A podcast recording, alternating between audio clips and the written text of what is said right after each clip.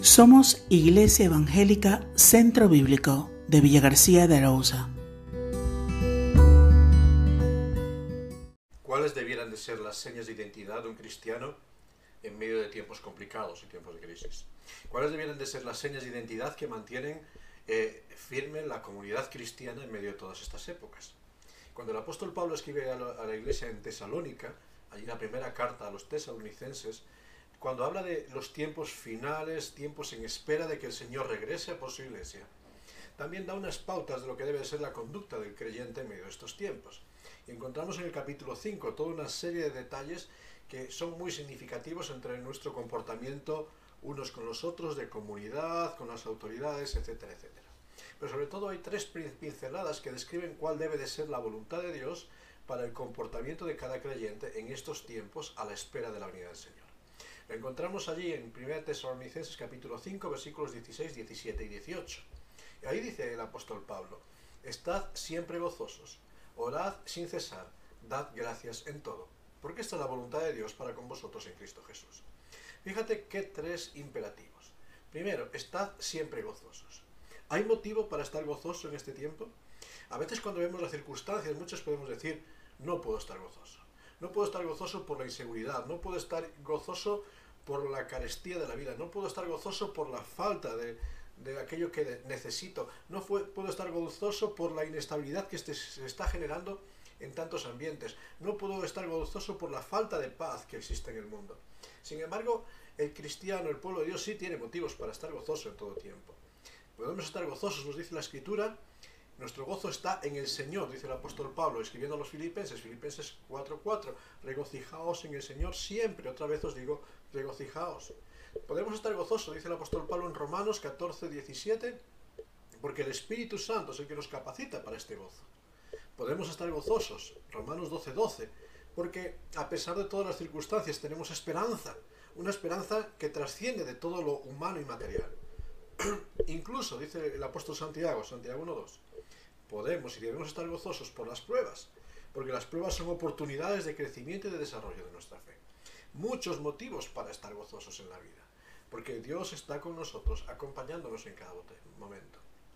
En segundo lugar, segunda clave de una comunidad y un creyente en medio de tiempo de crisis es que es una persona que ora sin cesar, que está constantemente poniendo sus necesidades delante de Dios. Orar sin cesar no quiere decir orar ininterrumpidamente, sino quiere decir que de una forma constante la comunidad de fe, aquellos que anhelan buscar a Dios, se juntan para orar, buscan momentos para estar juntos en oración. Y sabes, orar mejor jun oran mejor juntos aquellos que oran también a solas. La oración tiene que ser comunitaria, pero también privada. En ambos sentidos es necesaria como pueblo de Dios, que oremos individualmente, pero que también nos congreguemos, nos juntemos para orar, para pedir los unos por los otros. En la oración privada oro por mí, mis necesidades, aquellas percepciones que tengo por el mundo. Pero cuando me junto con otros hermanos a orar, mi, visión se amplía, veo otras necesidades, veo otras perspectivas, veo otra forma de clamar. Y entonces mi oración se enriquece. Orad de forma constante, continua, buscando tiempo y la oportunidad para orar y en tercer lugar nos dice, dar gracias en todo. Sed agradecidos, aunque parezca adverso, aunque las circunstancias parezcan adversas. Porque esto es tremendo. ¿Cómo puedo dar gracias por la inseguridad, por la carestía, por la inestabilidad, por la falta de paz? Pues dad gracias en todo. Porque aunque todo parezca adverso, nada es adverso. Romanos 8:28. A los que a Dios aman, todas las cosas cooperan para su bien. Todo tiene, responde al propósito soberano de Dios en la historia. Este es el plan de Dios para tu vida y para mi vida en cada momento. Que de una forma constante cimentemos nuestra vida en el gozo, porque la vida cristiana no es una vida de funeral, es una vida de gozo, de alegría, de esperanza, de convicción. Que fomentemos nuestra vida en la oración, en la oración constante, en la oración reiterada, en acudir constantemente a la presencia de Dios, sin cesar, sin dejar de buscar la presencia de Dios como pueblo y como individuos. Y sobre todo con una conducta agradecida. No olvidar de todos los favores que el Señor ha hecho por nosotros. No olvidar de la incontable, del incontable número de respuestas que hemos tenido a la oración. No olvidar de cómo Dios hasta aquí nos ha guardado, nos ha traído. Y cómo desde aquí en adelante, en su voluntad, seguirá sosteniéndonos porque eres fiel.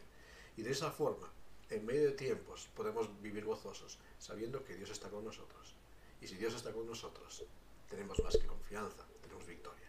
Por eso, en este tiempo te invito a que busques de la presencia de Dios, porque solamente entrando en la presencia de Dios, solamente acercándonos a Dios, hay gozo para la vida. Que Dios te bendiga.